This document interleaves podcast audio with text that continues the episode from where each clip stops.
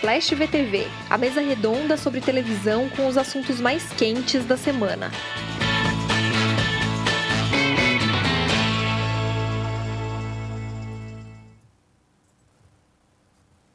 Olá, eu sou a Débora Miranda, está começando ao vivo mais um Splash VTV. A gente vai falar de muita coisa legal hoje, mas antes, a Yas Fiorello vai contar para a gente o que está bombando hoje em Splash. Oi, Yas, tudo bem?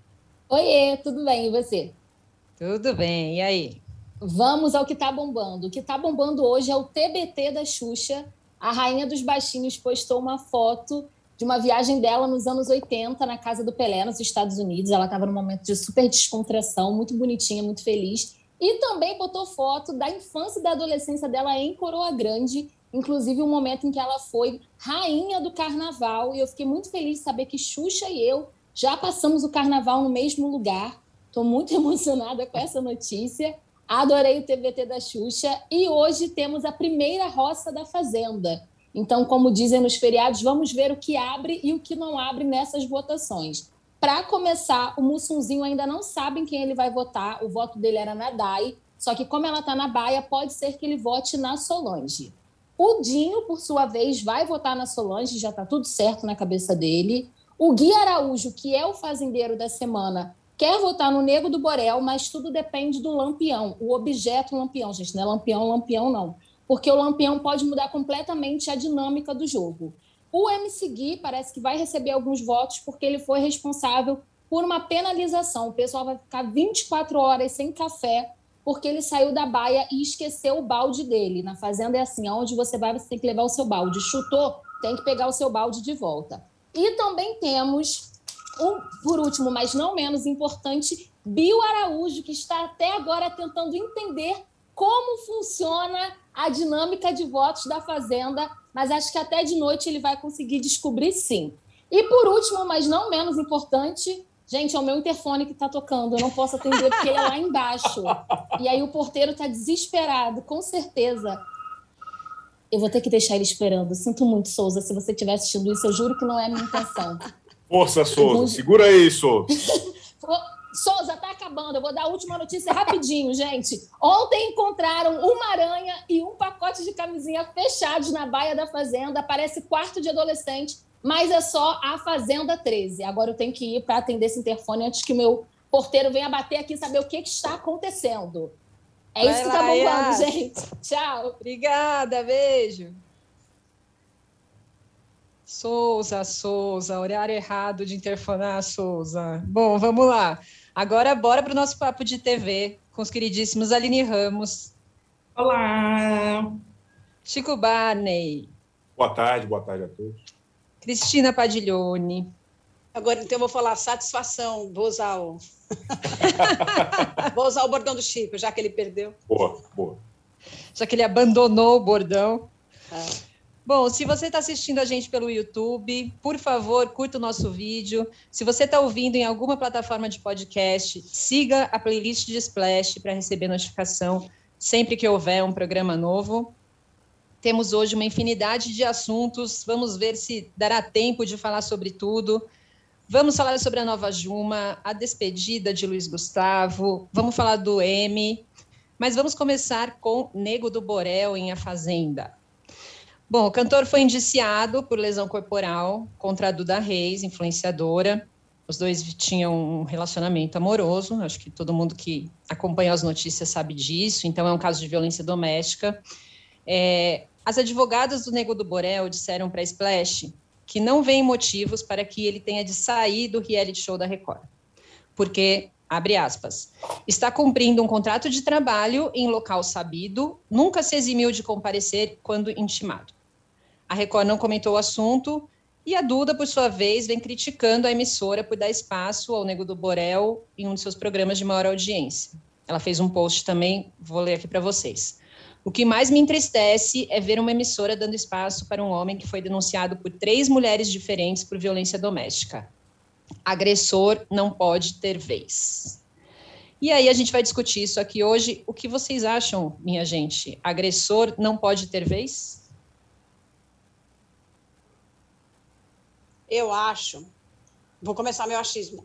É, a gente, quando vê, de repente, um cara levantando a mão para alguém no Big Brother, o mundo vem abaixo e todo mundo quer a expulsão do cara da casa e tal. É, a Record colocou para dentro da casa um sujeito que tem é, queixa de três ex-namoradas, não é só da Duda Reis, né? Que está sendo indiciado, a gente soube agora, mas já estava sob investigação é, de maneira que ele tem todo o direito à defesa. É claro que a defesa do Negro do Borel não vai se opor à permanência dele na casa, porque ele foi para lá com essa intenção de mostrar-se uma outra pessoa. Como disse a Aline, ele piorou em 300% o, né, a imagem que ele tinha. Assim, ele é, tropeçou num surto aí no, no final de semana, a primeira festa, é, é, consta que tiveram até que tirar o cavalo né, da baia do lado, porque o bicho se assustou com, com o nego do Borel jogando objetos na parede. Mas, assim, é, ele não devia estar ali, simplesmente isso. Ele tem todo o direito à defesa. É, mas você colocar o holofote sobre uma pessoa que está tentando se defender de uma acusação de violência doméstica é, de alguma forma, corroborar ou passar pano né, para essa pessoa. Acho péssimo que a Record não se pronuncie sobre isso, né? Fique num silêncio. No fim de semana ficou se aguardando aí alguma manifestação da emissora. A Record tinha que apresentar uma argumentação para ele ficar na casa, não a defesa dele. A defesa dele, claro que vai apresentar. A defesa ele está lá justamente para parecer uma pessoa, né, para mostrar as suas qualidades humanas, chorou. Claro que assim a gente não está falando de um vilão de filme, ninguém quer eh, fazer um tribunal da internet contra o cara, mas eu acho justamente que é até ruim, inclusive para a defesa dele, ele se sujeitar a essa exposição em um ambiente de pressão e nessas festas que são regadas a álcool, né, quase sempre disparam gatilhos em pessoas que têm o emocional muito abalado, enfim. Mas aí é um problema dele. Agora, assim, a Record não poderia botar o holofote em cima desse personagem. Eu acho muito ruim mesmo. Estou esperando uma edição da Fazenda em que vai ser tudo filmado já dentro da, do tribunal ou da cadeia, porque parece que quanto pior, melhor, né? Quanto maior o índice de, de a capacidade de arrumar briga, é, parece que a pessoa é mais interessante para o reality show. É verdade, tem um componente nesse sentido de ser o treteiro, né? Mas, assim, tem um limite. Eu acho que tem um limite, que esbarra nessa questão de uh, suspeito de algum tipo de violência. A defesa adora frisar que é foi uma violência doméstica, é, é uma violência psíquica, né, o indiciamento, mas é uma violência, não deixa de ser uma violência, não é, não é porque não bateu fisicamente que, que tá tudo bem, não está tudo bem, enfim. Mas é isso, minha, minha opinião. Agora, eu não vejo muito a Record é, se posicionando né, a respeito disso. Acho que. É, a Record só se posiciona é... sobre violência de gênero, como é que é? Ideologia de gênero. Agora, quando ela tem que se posicionar, ela não se posiciona. É, então, é, e assim, é, com, com, mais ou menos medida ali, maior ou menor medida, eu acho que já teve outros participantes bastante polêmicos e tal, e obviamente eu acho que é atrás disso que a emissora tá, né, quando ela faz a seleção de um casting, assim, não vejo, não vejo muito é, muita chance de a Record aparecer para se posicionar, ou pior ainda, para defendê-lo, ou algo assim, ou, defender a permanência dele lá dentro, né? Como vocês veem? É, eu acho que é, se posicionar em relação a, ao, a ter escalado o Nego do Borel não tem mesmo porquê, afinal, não, se, se fosse um problema, não, não teriam escalado. Acho que o, a questão é que virou um problema ainda maior, né? A, a permanência dele lá. Justamente porque foi o que começou a incomodar. É, ele presente na fazenda, e aí algumas histórias começaram a se desenrolar que faz você lembrar, pô, poderia ter sido evitado se não fosse uma pessoa com, com um perfil com essas acusações, porque também tem isso, né?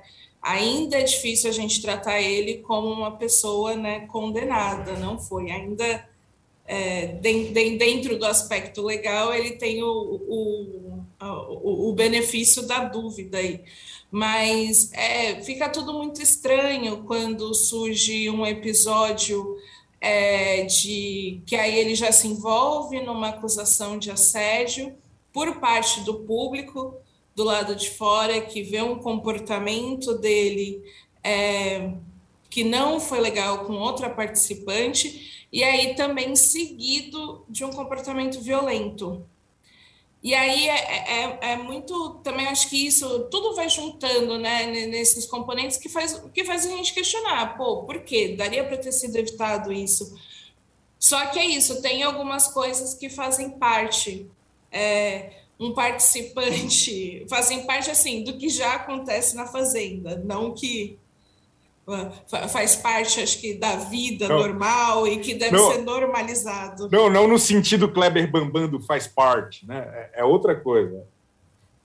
É, porque assim, participante jogar algo contra a parede, quebrar objeto dentro da sede, isso realmente acontece com, com uma certa frequência. Tanto que é também importante destacar que a gente coloca muito ah, o Nego do Borel tá com coisa na parede, mas o Dinho, que foi quem interviu depois, deu um chute assim na porta, acho que até mais violento do que o que o Nego do Borel fez, e a gente tá a gente só olha para o Nego do Borel. Enfim, é, é, é, uma mistura de, de acontecimentos que deixa tudo muito entregável né, nessa defesa de que vale o entretenimento, vale a briga, vale o entretenimento a todo custo, o foco é entretenimento, acho que é difícil aproveitar o entretenimento quando a gente sente que está ali fazendo parte de uma celebração em torno de uma pessoa que está sendo acusada de violência doméstica. É isso. No final, a gente acaba se sentindo até cúmplice ao, ao, ao assistir isso. Não, não, e isso não é entretenimento, acho que esse não, não é o, o objetivo. Então, a questão está mesmo na escalação. É, não é nem o ponto que foi pós né, julgamento, passou um tempo e, ah, beleza, ele quer uma nova chance. Não, as coisas ainda estão acontecendo. Dava para esperar. Dava para esperar, mas acho que assim, tanto o Nego do Borel queria limpar a imagem dele, apesar que essa é a pior estratégia possível, você ser gravado 24 horas para limpar a sua imagem. E a Record, obviamente, queria um participante aí que chamaria atenção pelo, pelo potencial de destruição. Eu ia falar sobre isso também. Desculpa, Chico, pode, pode completar, depois eu pergunto. Não, é, é porque, complementando um pouco o que a Helene disse, acho que a gente está passando por um processo de radicalização em todos os termos da sociedade em todo o mundo, é, em que as coisas têm que ser mais, cada vez mais extremas para chamarem a atenção. E aí eu acho que parte da estratégia de ter figuras tão controversas e aí gerar um debate que é mais profundo o tempo todo, pô, toda a temporada de reality show que estreia, a gente tem algum debate profundo a respeito de alguma coisa grave está acontecendo ali e aqui, e isso, na minha humilde opinião, é pensado como estratégia de divulgação, de debate, de trazer isso para a imprensa, para as redes sociais, para elevar a temperatura. Aí tem, sabe, a gente acaba sendo aqui meros joguetes a favor do, do, da divulgação do programa e acho que é, é um negócio tão pesado às vezes, sabe? A gente gosta de estar discutindo aqui, porra, a briga da sunga branca, a briga do, do, do, cara que bebeu demais e fez um negócio aqui, sabe? Aquelas tretas mais é, é, é, pedestres de um reality show como a gente está acostumado.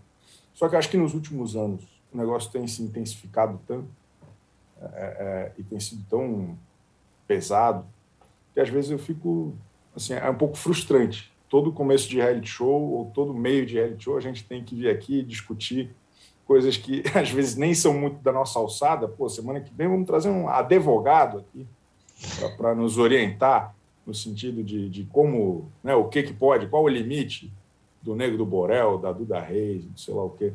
Acho um pouco frustrante, né? Eu, eu preferia estar falando de outros absurdos, um pouco mais a menos, que acontecem na Fazenda todo santo dia Arcrebiano e sua turma, do que esse papo sério, que é tão importante e que deveria estar sendo discutido talvez em outras esferas, com mais responsabilidade e com mais é, é, é equilíbrio, talvez. Porque daí mistura fã-clube, aí agora aqui no chat tem um monte de gente, tropa do Borel. Pelo amor de Deus, me, me dá um tempinho aí, pessoal. Eu estou exausto.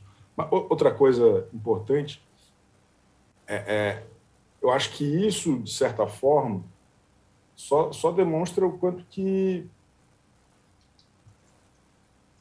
o próprio cara, o próprio Nego do Borel, de certa forma, devia pensar cinco vezes, cinco mil vezes antes de entrar, porque ele acaba sendo uma engrenagem ali de um negócio que não traz benefício real nenhum para a vida dele. Pode até parecer, no primeiro momento, não, vou estar todo dia na, na, no horário nobre, programa de muita audiência, vou conseguir me reabilitar, mas no final das contas, o cara está dando corda para se enforcar, sabe? Acho que tem um, um, um negócio muito até perigoso nesse sentido, nessa relação, que precisa ser pensado, inclusive pelas celebridades e subcelebridades que são convidadas. Olha, eu quero dizer que eu preferia estar discutindo o nude do Erasmo, mas tudo bem, estamos aqui falando do Nego do Borel. É, eu queria lembrar, gente, do a entrevista que a gente fez com o Pedro Torinho no Big Brother, eu não sei se todo mundo lembra, falando um pouco, né? É, é, é, ele é um cara que cuida é, da carreira de muita gente famosa, entre, entre elas Anitta. E a gente conversou muito sobre isso, sobre como você deve, você decidir ir ou não para um reality show, né? O que, que aquilo pode ajudar na sua carreira, o que, que aquilo pode atrapalhar. É, e acho que essa visão que as pessoas têm de tipo reality show ser um espaço de reabilitação de imagem, assim, é, é a visão mais equivocada que pode haver, né? Acho que é, para as pessoas que já, já não, está, não entram lá já canceladas, já é perigoso. Para uma pessoa que entra com a imagem tão fragilizada, eu acho que é bastante difícil conseguir é, ser bem sucedido nesse plano, né? Demais. É, realmente, assim, não, não faz sentido você. Porque só faz uma semana. Só faz uma semana e o Nego do Borel está envolvido nas piores polêmicas dessa edição. É, é, muito rápido e aí sempre sempre nos faz pensar, pô, e esse é o questionamento normal, que é se essa pessoa faz isso em frente às câmeras, o que, que ela faz fora das câmeras? É, é, é acontece esse questionamento. E e, e, também tem algo que tem acontecido né, em torno do Nego do Borel ali né, nessa, na, na, fazenda, é que tem muitas pessoas que estão lá dentro que conviviam com o Nego do Borel antes, anteriormente, em outros momentos da vida dele. E que tem problemas com o Nego do Borel. E aí é estranho, porque parece que a gente também está patinando nesses problemas daqui de fora dele, de, nessas confusões, só que as conversas sempre são em códigos. Porque os, o, mesmo que as pessoas tenham se decepcionado com ele, não querem expor mais ainda o Nego do Borel lá dentro. E, e quando alguém dá a entender que vai falar, ele corta. Ele já já corta ali a conversa para meio que assim, não, não, não, vamos falar dessa história. Então, assim, é, a gente está acompanhando o desenrolar de resolver problemas que ninguém acompanhou, ninguém entende de fato o que, que aconteceu, e que é isso, que deveria ser resolvido em outros espaços, nem que seja isso, na sua casa, já que vocês não vão contar a história inteira. É, é, é muito é muito estranho tudo isso, é muito estranho. E aí tem o ponto que as pessoas também falam que o momento que o Nego do Borel ele, que ele chora, que ele está fazendo teatro, é isso, tudo que ele fizer vai ser questionado. Por isso, a estratégia de limpar a imagem lá dentro através disso é complicada. Tem gente que se espelha, talvez, no Biel da edição passada, que parece que limpa essa imagem, né? Acho que o Biel ele não é não é o, o cara que limpou totalmente a imagem, mas se manteve até a final e conseguiu aí um, um certo grupo de fãs grande que acompanha, que defende ele e por aí vai. Parece que tudo se resolveu, né? E justamente para quem ficava lá falando que não tinha trabalho, que não tinha nada, e agora está trabalhando. Então, eu não sei se é essa inspiração errada, né? Vamos se inspirar em Biel, em Dado Dolabella, as piores referências possíveis. Ô, gente, o pessoal está no chat aqui, denunciado não é condenado. Quero deixar bem claro para quem, de repente, se perdeu na nossa conversa, a gente não está discutindo se ele é culpado ou se ele não é culpado, ok? Nós estamos falando simplesmente da participação dele no programa, apenas isso, tá? Não confundam as coisas. É, eu queria colocar mais uma questão aqui, que foi a questão é, da Duda ter, ter feito uma postagem também, em que ela falou sobre como a decisão da Record de colocar ele lá dentro pode desencorajar outras mulheres a denunciar agressões, porque ela acha que seria um reforço para os homens, é, porque, enfim, foi acusado, ganhou mais espaço, ganhou mais dinheiro. Ela chegou a falar que o programa estava é, fazendo um desserviço, né, fazendo isso. Vocês enxergam que pode ter esse efeito? É, eu, eu acho, acho que. Não, fala, fala, fala, fala você. Eu acho que esse efeito tem-se de, de certa forma, ser premiado se é uma pessoa com alguma visibilidade midiática. Aí eu acho que corre esse risco e que, de fato, pode gerar essa sensação, porque já existe uma sensação comum entre mulheres que são vítimas de violência doméstica de que fazer a denúncia não dá em nada, justamente porque tem essa sensação de impunidade. É, é, um, é um problema que a gente enfrenta no, no país. Por isso que eu acho grave tratar dessa forma. Nós ainda não somos um país que trata a violência doméstica com a seriedade que deveria. E, e, e, levando em consideração que não, vamos colocar um acusado de violência doméstica num programa, né, em rede nacional, na televisão aberta e que vai e todo mundo vai entender uh, e diferenciar as coisas. Não acho que, que seja isso. Então acho que o problema vem dessa estrutura mesmo da nossa sociedade com essa dificuldade em lidar com a violência doméstica. Se a gente ainda passa por um processo de conscientização, de informação para mulheres que são vítimas, acho que sim, interfere e que é um mau exemplo. Concordo com a Aline. Tudo, concordo, concordo muito.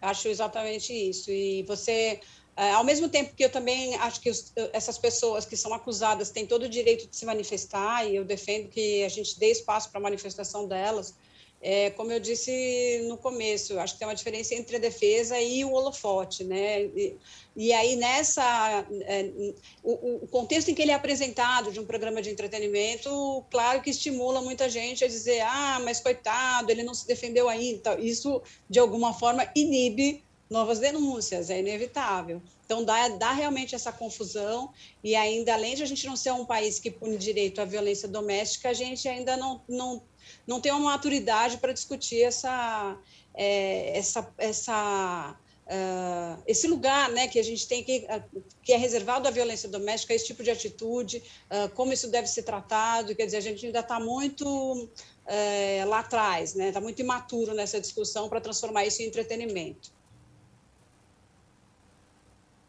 Boa.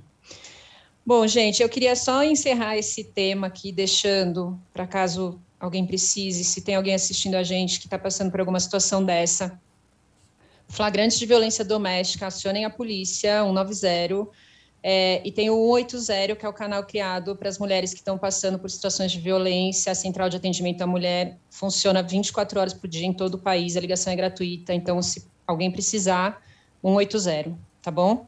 É, bom, só antes da gente encerrar a Fazenda, queria saber de vocês quais as expectativas agora, para além dessa questão. É, a Yas adiantou um pouco aí sobre a, a roça. O que, que vocês estão esperando? Acho que apesar dessas questões todas, tá, tem um elenco ali bom acontecendo, tem muita coisa acontecendo o tempo todo. Acho que umas figuraças, tipo Rico Melquiades, é, Solange Gomes, tem, tem, um pessoal que a gente nem imaginava que podia render alguma coisa. Volto a dizer, o Arcrebiano está chocante. É, ele, ontem viralizou um, um papo dele com o Vitor Pegoraro. Se alguém não viu, por favor, procure. É, é basicamente eles tentando entender como funciona o Resta 1. e é um diálogo de dois minutos, sei lá, que é que é um negócio estapafúrdio, maravilhoso, muito bom. Então, acho que tem coisa ali. Eu estou tirando essas questões que atrapalham o foco né, da, daquela baixaria saudável, alto astral, né, subcelebridades em chamas. Acho que acho que está legal. O Medrado dando a volta por cima também, depois de fracassar na primeira semana do Power Couple, ela realmente entendeu o que, que ela deveria fazer e está fazendo muito bem, aquelas trocas de, de, de ideia intensas com a Daiane do BBB Itália. Estou gostando, estou achando muito é, eu, tô com o Chico nesse ponto. Tem muita história acontecendo, tem muita coisa né, em, em torno de, desse, de, desses dramas que não deveriam estar lá dentro, mas tem muita, muita coisa ali que está pronto para explodir, para desenvolver mais. É, eu acho que parece que precisa ir encaixando algumas coisinhas para o pessoal né, continuar com o jogo normalmente, por aí vai, porque é uma pessoa que foi muito disposto né, a, a jogar. Eu acho que isso, a se entregar, mais do que jogar, a se entregar né, a experiência da Fazenda. Então, isso é muito interessante, é divertido de acompanhar. É, em vários momentos, eu, eu sempre reforço isso, que eu dou muita risada, porque a, acompanhando a Fazenda, às vezes mais do que o BBB, justamente porque tem, acho que a gente sempre está flertando ali com o absurdo, né? Então acho que isso isso é bacana de acompanhar. E aí nessas votações, acho que a votação vai render, né? Essa formação de roça vai render, pois tem muita gente com coisa entalada e com certeza a Solange vai ser a, a mais votada ali vai ser quem vai explodir, pois ela não aceita nada, né, honrando o legado de Luiz Ambiel.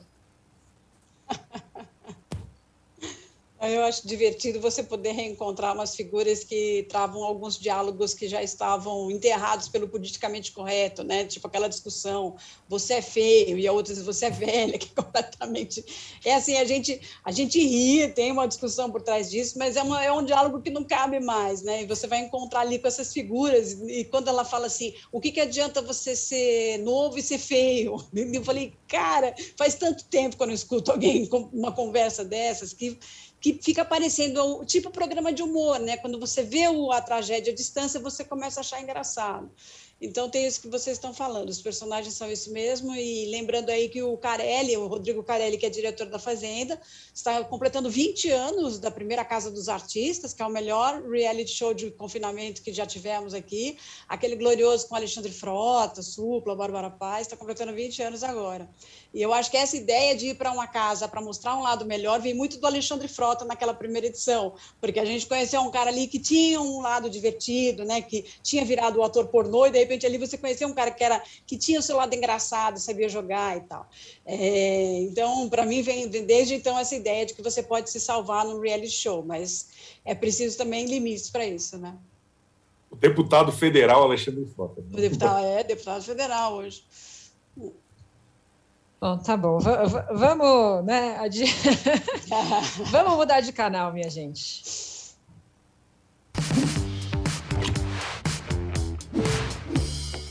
Depois de mostrar como o PCC se tornou a maior facção criminosa do Brasil, a série Primeiro Cartel da Capital chega à segunda temporada. Agora, o foco são as disputas pelo comando do tráfico internacional. Os novos episódios estão no Wallplay e no YouTube de Move.doc.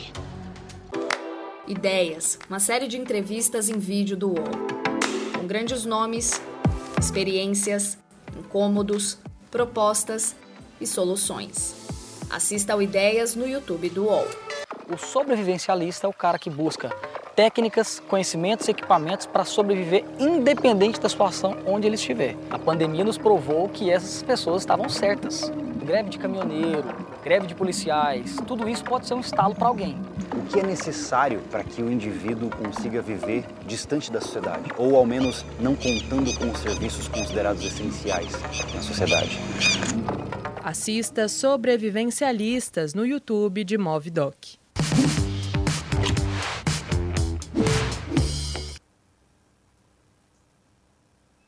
Bom, voltamos agora com um assunto animado, né? Vamos virar a chavinha aí. É, depois de aquecer as bolsas de, apostas do mundo todo, a Globo oficializou quem será Juma Marruá na nova versão de Pantanal que estreia ano que vem. Vai ser a atriz Alanis Gillen, de 23 anos, que fez Malhação. É, o Fantástico deu uma entrevista com ela nesse final de semana. Diz que três minutos de teste bastaram para ela conquistar a equipe da novela, ganhar o papel da protagonista. É, achei as falas dela bastante. Bom, o teste já foi bastante impressionante, de fato, e as falas dela muito empoderadas. Diz que não tem medo, não tem medo de viver essa protagonista inesquecível. É, e quero até colocar aqui, antes de eu abrir para vocês, para todos darem suas opiniões, a gente lançou uma enquete né, no Instagram de Splash, inclusive compartilhada por Cristiano Oliveira, que é a Juma original, e que nos respondeu que a escolha da atriz foi aprovadíssima por ela. Mas lançamos a enquete. Você gostou da escolha da nova Juma de Pantanal? 74% das pessoas amei, coração. 26% apenas responderam prefiro outras atrizes. Ou seja, mal estreou, já agradou geral, né? Sim, eu sim. acho ótimo. Eu adoro, eu gosto dela. Eu não acompanhei totalmente a malhação que ela fez, só que ela parecia ser justamente é, sempre estar um pouquinho mais madura do que a, a, as colegas talvez diga que ela deva é, fazer papéis assim mais, mais que tenha menos, menos cara de adolescente, né? E eu, eu achei muito legal. A entrevista dela me passou confiança também no Fantástico. Eu pareceu perfeito, assim, conseguiu vender muito bem a imagem de, de Juma, né? Mostrou lá, não, eu gosto de acompanhar, de acampar, gosto de cachoeira, da natureza. Conseguiu vender bem. É, o nome dela estava já na roda desde o ano passado, né? O Flávio Rico chegou a cravar que era e a Globo não confirmou. E assim, eu também cheguei a cravar que era e a Globo não confirmou. E a uma altura, como também não negava, ficou. Mas aí o Fantástico apresentou agora oficialmente a Juma. É, atropelou, na verdade, a novela que vem a seguir, porque Pantanal é só para o ano que vem, né? Tem essa coisa estranha aí, porque é, é, a próxima novela é, é da Alicia Manso e o Pantanal vai estrear só em março. Mas como acho que tinha essa pressão toda e tal, e era um, né, num momento de tantas reprises, a gente precisava de um fato novo, foi veio em boa hora essa confirmação. É, eu acho que o medo a que ela se refere, quando ela não tem o medo, é porque ela vai sofrer uma comparação. Quando você tem um personagem muito forte numa novela, no, no remake, fatalmente vai haver essa cobrança, vai haver a comparação. Mas tem uma geração inteira que não assistiu Pantanal, inclusive a dela, né? Então, é, é, tem aí um, uma possibilidade muito grande de ela fazer um negócio completamente novo para vários olhares. E é uma novela que foi exibida pelo SBT, é, há não sei quantos anos, agora há pouco tempo, vai relativo em relação ao original, acho que foi 2008, por aí, não lembro agora mas essa, essa novela não está disponível em nenhum streaming, não dá para ver. Então, esse é um fator assim, até é, quase distópico né, hoje em dia, e ela tem a chance de fazer um trabalho completamente novo.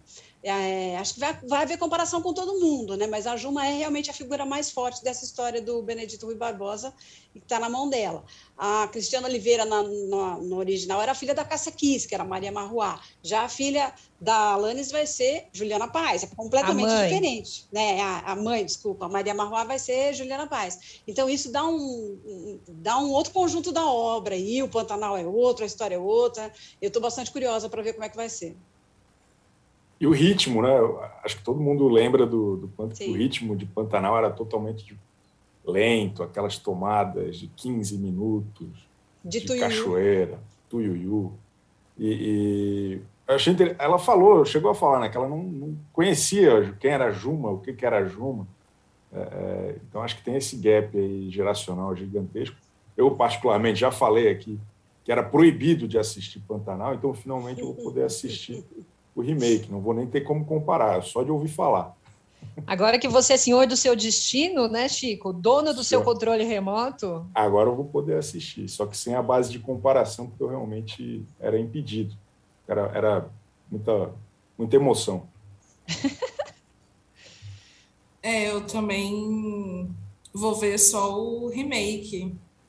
Pois, porque falaram, eu, eu me identifiquei, que falou, ela não era nascida, eu nasci no ano de Pantanal, então. Por isso que eu falei, tô animada. Uma atriz, assim, eu não, não comparo nada. Eu falei, uma atriz boa, parece estar tá cumprindo os requisitos, então vamos lá. Gente, então, não tá posso bom. dizer que eu não era nascida. Inclusive, eu estava começando a cobrir televisão já. Nem eu. Acho que. Entrevistei Cristiano Oliveira na ocasião, veja você. Padi, isso chama história, Padi. Ah, é, memória, sou o dinossauro, memória da TV, né? Tá muita história nesse currículo. Ah. Bom, gente, próximo assunto de hoje, um pouquinho triste esse, bastante triste, na verdade.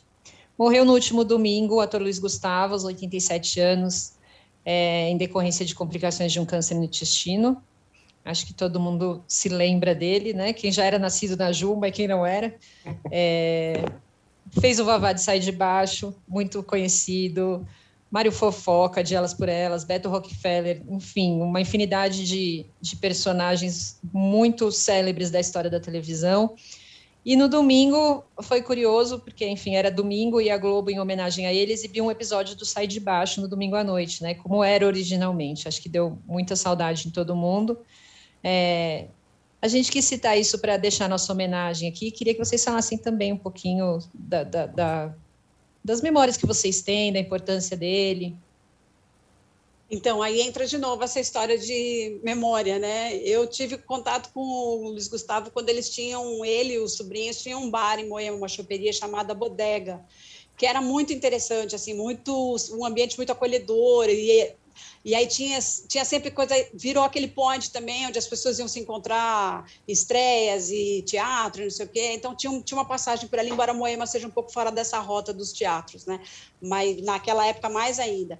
Mas é, existia ali uma, uma parada de encontro e tinha uma, uma coisa, a figura cativante do Luiz Gustavo, que passava de mesa em mesa, contando histórias. Então a minha memória é muito aquela. E eu sempre, eu lembro de alguns colegas falarem: ah, o Luiz Gustavo não gosta de dar entrevista, não é muito simpático simpático com jornalista. Eu falo, a gente não deve misturar essa estação, porque é, é, um, é uma questão com o jornalista, mas ele não é assim com o público, né? Ele tinha uma receptividade interessante com o público, e eu, particularmente, não, não tive nenhuma queixa dele com, na minha relação dele como jornalista e entrevistado.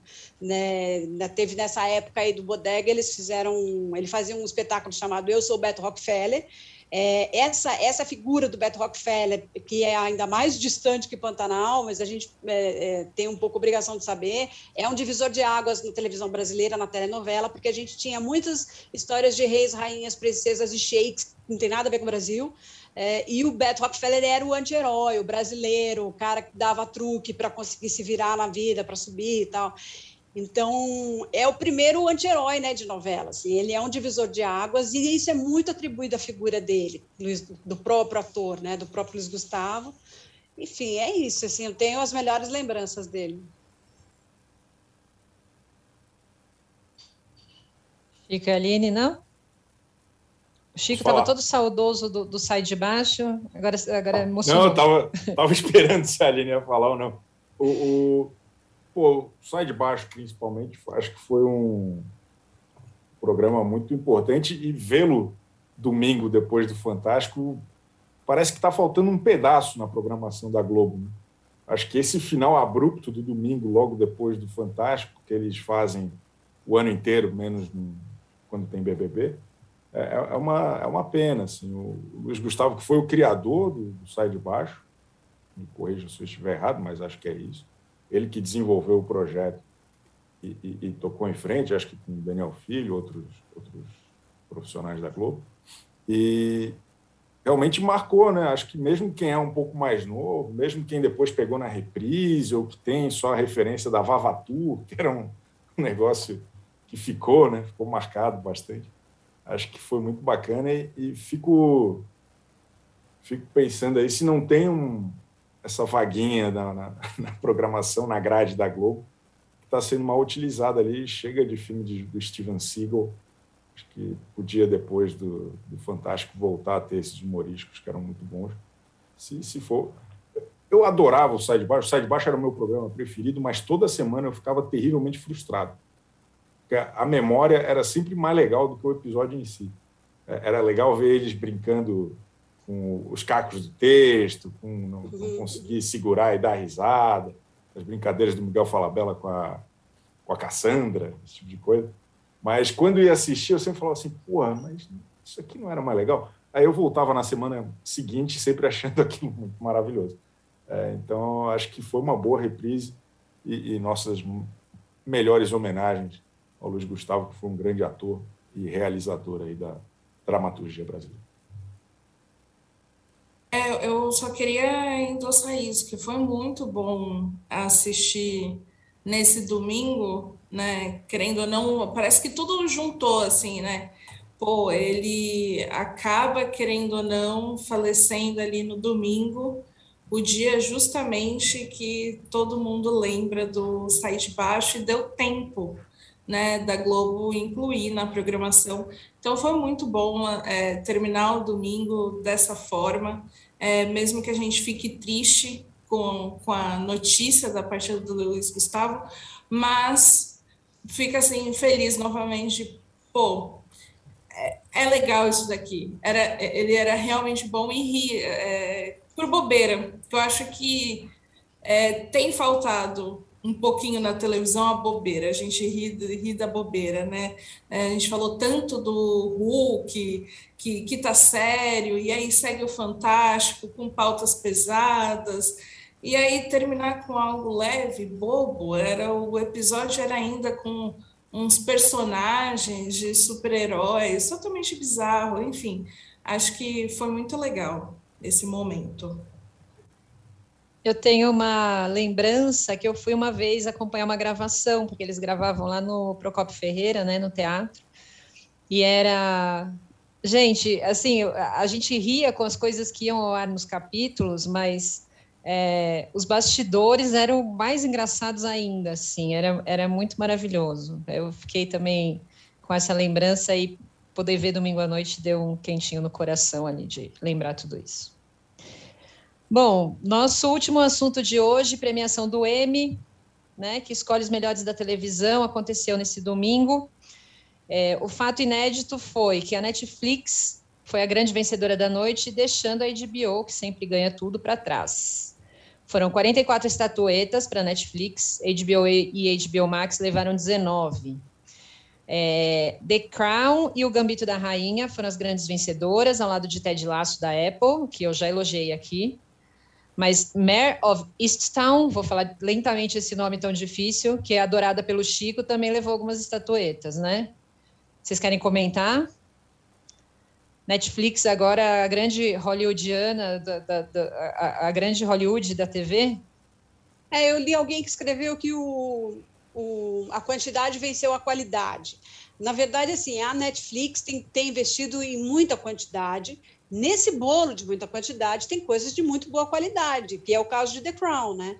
Então, é, são apostas que eles fazem. Assim. Eu acho que, por exemplo, é, houve essa crítica quando eles começaram a produzir no Brasil, ah, a primeira série brasileira, 3%, tem todos os seus méritos, mas você via que era um orçamento muito enxuto, não, ainda não era uma prioridade da, da Netflix investir aqui.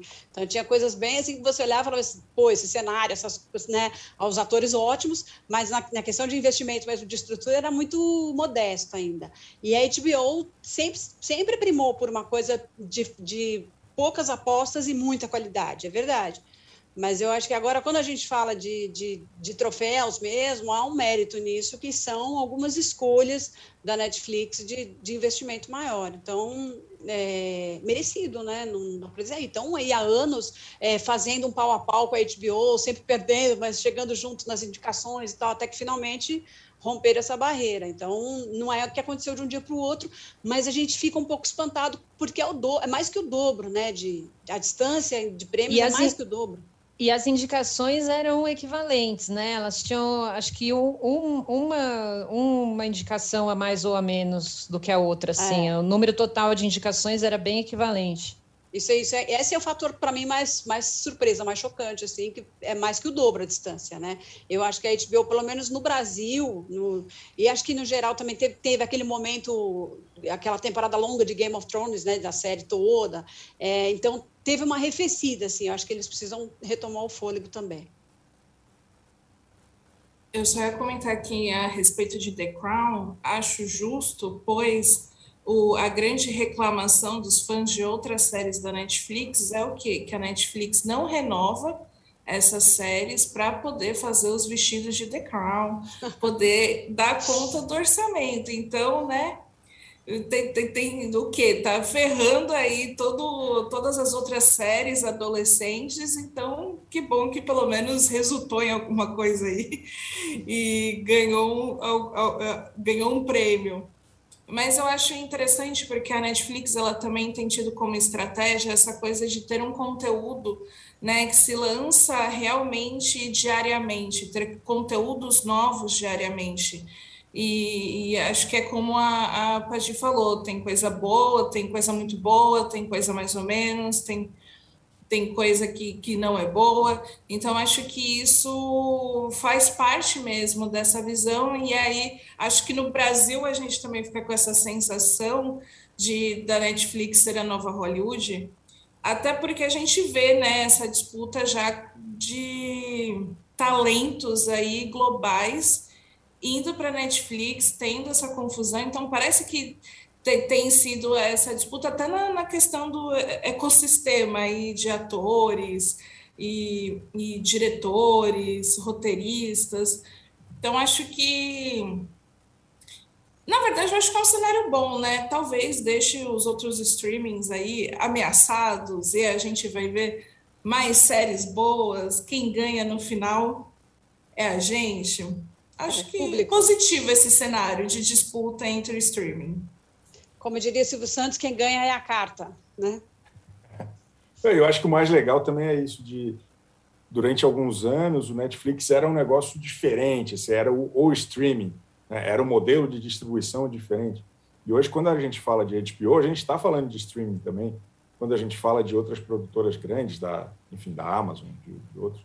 Então, realmente, o, o cenário desse mercado mudou muito e, e, a Netflix puxou. Né? Acho que é um, é um, trabalho longo aí de pelo menos oito anos de conteúdo inédito, pensado para a plataforma, para ter os assinantes já antevendo que todo mundo ia ter sua própria plataforma de streaming, por isso que eles começaram a produzir os próprios conteúdos. Então, acho que isso é, é, é, é, é o pioneirismo deles de alguma forma, mas também um, um cenário que nos próximos anos vai ter um, uma briga cada vez mais ferrenha, imagino eu.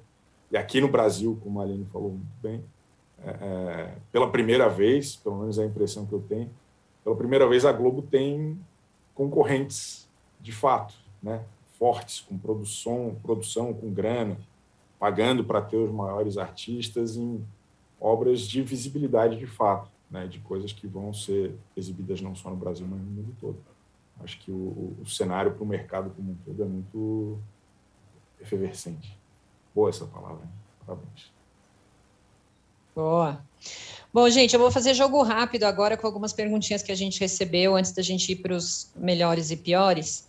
É, Tiago Pereira, 33. Hulk aos domingos é uma tristeza, ao contrário da Eliana. Por que ela não chega ao primeiro lugar?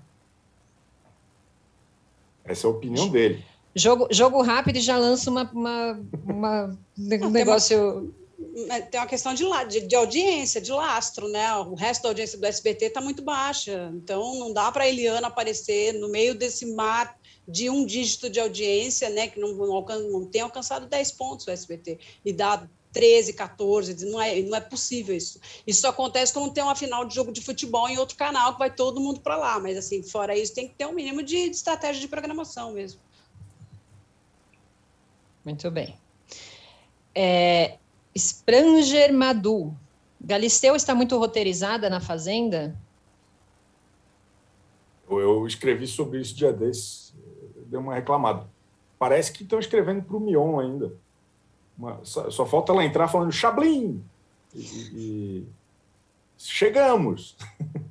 mas, mas eu senti que estão tentando amenizar um pouco isso. Acho que tentaram fazer para não ter um choque muito grande, talvez, estou imaginando aqui uma estratégia, e acho que com o tempo ela vai também achar o próprio o tom, né? Ela está muito bem, ela é muito animada, ela passa uma energia bacana, mas acho que algumas coisas do texto, é, os floreios que o Mion colocou, ela, ela precisa substituir pelos dela. e não, sabe, continuar naquele mesmo universo do ano passado, que já não faz mais sentido. E já melhorou. Aí. Eu estou gostando dela, gente. Não, é, mas eu acho que é o que eu, eu também senti que tinha umas coisas tipo Fazendex, não sei o quê. Eu falei assim, ué, mas. né? Tipo Calderola, os, os, de, os, derivados que não são muito a cara dela. Eu também achei isso, mas ela tá ótima também. Mas é, acho que é isso que o Chico falou mesmo. O roteirista não virou a chave ainda. Boa. É, Ana Júlia Ferreira 7. Essa pergunta é para Débora. Você vai fazer um resumo da novela Verdades Secretas 2? Conte-me tudo e não esconda nada. Eu não. Infelizmente, ainda não tenho acesso. Eu posso fazer. Eu, eu posso fazer pós-capítulo. O que, que você não contou para gente, Débora? É, é gente, eu não estou sabendo, mas eu, nossa, eu não vejo a hora. Tem é... vários segredos aí, né? O, próprio tem várias histórias. Mas eu não sei também, só sei de ouvir falar. Assim, não, oh, a Padir tá parecendo mais por dentro do que eu aqui. Não, porque algumas coisas eu, eu não sei se eu não lembro, se mudaram. Por exemplo, eu não lembro como é que o Gabriel Leone some dessa história, mas ele não está nessa, nessa nova temporada, que era. Ela termina casando, né? A primeira termina, eles, eles terminam no casamento e tal. Agora o Leone está em duas, está na novela das nove próxima e está fazendo Dom segunda temporada, né? Então, é, e não está em Verdade Secreta as duas. Não sei, não sei se foi um problema de agenda ou se já estava previsto do personagem sair. Mas tem umas histórias até que o, papel, o personagem do Lombardi não morreu. Eu sei que ele gravou coisa na segunda temporada. Tem altos mistérios aí. Olha o spoiler. É. É, novela, gostei, novela sempre é tudo, né? Gostei. Tá bom. Aguardemos. É, bom, gente, vamos, senão não vai dar tempo. Melhores e piores. Vamos começar pelos melhores? Aline. Esse melhor vai surpreender, pois é, eu fiquei muito surpresa quando eu estava assistindo o Domingão, e aí no final do último quadro, que é justamente o que a maioria de nós não gosta muito, que é quando Luciano Huck vai contar a história né, de uma mãe e uma filha que não se viam há 30 anos. É, enfim, tudo ali perfeitamente perfeito dentro da proposta, pois Luciano Huck de fato sabe contar muito bem essa história. É, e aí teve alguns momentos que foi curioso, assim, me chamou a atenção que as personagens falaram justamente de violência doméstica, mas num tom até normalizado. Pareceu muito assim, bateu assim, que ela falava, ah, ele batia em mim, e ia, né? A história ia. E depois, quando encerrou o quadro, o Luciano Huck fez um discurso sobre violência doméstica, assim, é, numa animação que eu ainda não tinha visto ele no Domingão, com uma energia que eu não tinha visto ele ainda. É, e aí ele não só fez esse discurso, como falou de iniciativas que vítimas poderiam procurar, tacou o número de denúncia 180 gigante na tela. Eu achei uma intervenção assim muito boa, algo muito bom de se ver que justamente a gente estava debatendo a história do Nego do Borel na Fazenda. É muito legal ver alguém fazendo diferente e intervindo e e sendo claro sobre esse tema. Muito bem, Chico. O meu é o outro dia do fim de semana, é o Caldeiro. Eu, eu, eu queria elogiar aqui a forma rápida como é, é, o novo Caldeirão conseguiu se estabelecer e a maneira recorrente. Tinha a expectativa do primeiro episódio, daí o segundo e tal, e agora deu para ver que tem uma estratégia para manter o programa sendo assunto durante o dia e nos dias seguintes. É, a gente tem na internet essa onda aí de podcast com cortes, que pega um trechinho e aí publica só o que interessa ali. E eu vejo que o Caldeirão está fazendo isso. Assim, de novo, eles pegaram um pedacinho ali do, do Tadeu, da Isis de Valverde, e aí estão rendendo esse assunto de maneira é, proprietária, como estratégia de divulgação do programa e para continuar ele rendendo assunto durante a semana. É um negócio que, surpreendentemente, a gente ainda vê pouco.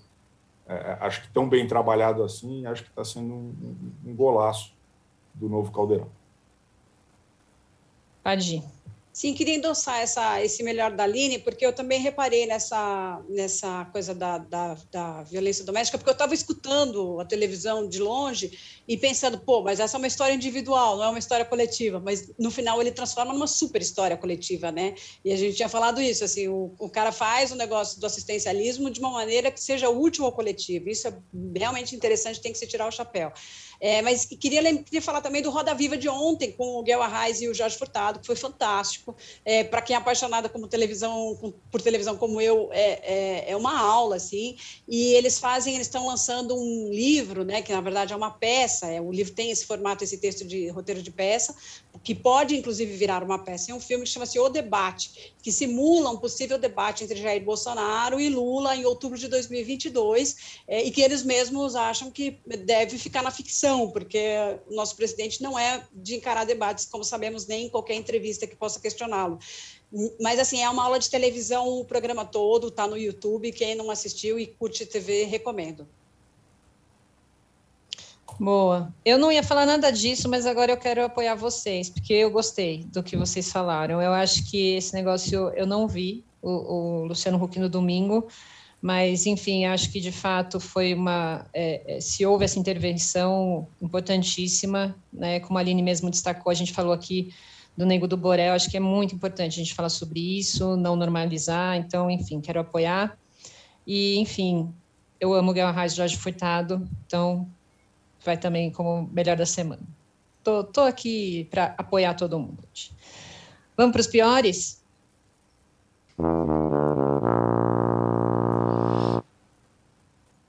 Aline. Bom, vai para a postura da Record em relação à denúncia de assédio na Fazenda. É, a gente entrou um pouco no assunto, mas eu queria enfatizar que quando surgiu o assunto nas redes sociais, a resposta que a gente teve no sábado, né? Aline, foi... dá uma contextualizadinha, porque você falou tão tá. por cima no começo, só para quem não acompanhou saber. Beleza. É, na, após a, fe, a, festa, a primeira festa da Fazenda, no, de sexta para o sábado, é, o Nego do Borel estava deitado ao lado da Daiane, ali eles estavam bêbados, ele tentou algumas vezes beijar a Daiane, que disse não algumas vezes, só que no meio daquela, daquela situação ela acabou dando um selinho nele, enfim, tem esse fato antes de toda a confusão que se segue de jogar coisa na porta e por aí vai. O público enxergou isso como é, uma situação de assédio, justamente porque ela falou não várias vezes, ela já tinha demonstrado que não queria né, aquilo, e as pessoas assistiram ao vivo, então não é nem o ponto de ah, ter só visto o recorte e ter interpretado errado. E, enfim, a partir dessa denúncia, né, que dominou as redes, as pessoas ficaram na espera da Record ter algum pronunciamento ou algo do tipo na noite do sábado. E não teve. O que foi feito, mostraram essa cena, só que essa cena ela não foi mostrada completa, não, não deu para o público assistir né, no, no programa, na edição do, do sábado, a Daiane falando não várias vezes. Isso é muito importante na compreensão do que aconteceu ali.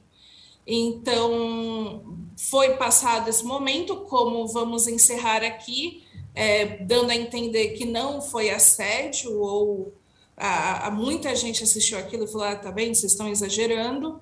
E não teve nenhum pronunciamento também no, no domingo, pois o programa é gravado, e ontem, na segunda-feira, eu pensei, bom, talvez possa vir algo aí. Também não teve nada, nenhuma conversa, nem uma explicação né, para o público, contextualização, nada do tipo. É como se não tivesse acontecido. Então, acho que é, a forma em que foi tratado esse descaso e a edição, acho que não foi legal e só prejudica nessa noção do debate. É como se quisessem que a gente esquecesse logo, assim, esquece, é. vamos para a próxima polêmica. Chico. Voto com a relatora, também acho que ficou faltando um posicionamento contexto, né? Acho que tem um contexto, tem um posicionamento, tem um mínimo aí que poderia ter sido feito que realmente ficou faltando. E vai ficando feio, né? Vai ficando bem, bem desagradável. Sim, eu acho que a gente, a gente falou aqui também que a Record não costuma se posicionar, o que é péssimo, né? A gente já não tem expectativa de que eles se posicionem, mas eles perderam, inclusive, uma boa chance de se posicionar, de marcar território em cima disso. É, e é uma questão que dizia respeito a assédio, é, e, e, que não adianta você botar uma mulher e se gabar de botar uma mulher na apresentação do reality show, se na hora que você precisa passar um recado coletivo para as mulheres, esse recado vira um silêncio gritante, né? Eu diria, porque ali era é, havia uma expectativa de que ele se posicionasse. O Negro do Borel está no papel dele, faz o que para ele está sendo bacana, mas a emissora, é, é, o, a, o ônus aí é da emissora. Eles têm que se posicionar e, e contextualizar essa situação de uma maneira mais clara. É, eu concordo também. Acho que é, a gente vem cobrando isso há muito tempo, né, dos reality shows, porque são situações que surgem e nem sempre as emissoras estão preparadas para lidar com isso ali. Eu acho que esse último Big Brother foi um, um divisor de águas ali, ainda não perfeito, mas assim muito atento a essas questões, às vezes até é, tomando medidas um pouco demoradas, né, um pouco lentamente ali para entender melhor como reagir, de que forma levar isso a público, enfim, teve vários casos que a gente reclamou da edição e aí, sei lá, dois dias depois eles apareciam com isso. Então, a, acho que é muito importante é, que as emissoras se atentem a isso, porque o público está muito atento a isso. Não é que o público está assistindo é, de uma forma né? A, o público não, não engole mais isso, não aceita mais isso. Vamos seguir o jogo como se nada houvesse. As pessoas estão vendo, as pessoas estão se indignando, as pessoas estão detectando certos tipos de comportamentos ali que são graves. Então, acho que é, é importante a Record acompanhar. Desculpa, gente. É importante a Record acompanhar isso também. É, enfim, eu queria também deixar como pior a morte do Luiz Gustavo, completando, porque foi uma coisa que para mim me bateu, assim, acho que foi muito triste. Como eu falei, era um ator que eu admirava muito, tinha um carinho, acho que fez parte da história da TV. Então, eu queria destacar também como o pior dessa semana. Bom, acho que é isso. É, alguém quer colocar mais alguma coisa? Não? Então, até semana que vem. Beijo. Falou. Tchauzinho. Flash VTV é transmitido ao vivo às terças-feiras à uma da tarde. Produção de Lígia Nogueira. Distribuição de conteúdo de Bruna Brasil e Sara Oliveira. Operação de ao vivo de Paulo Camilo. Artes de Daniel Neri, Pedro Souza e Santiago Lopes. Coordenação de operações de Danilo Esperandio e Fabrício Venâncio. Coordenação do podcast de Juliana Carpanese. O projeto também conta com Antônio Morel, gerente geral de Move, e Murilo Garavello, diretor de conteúdo UOL.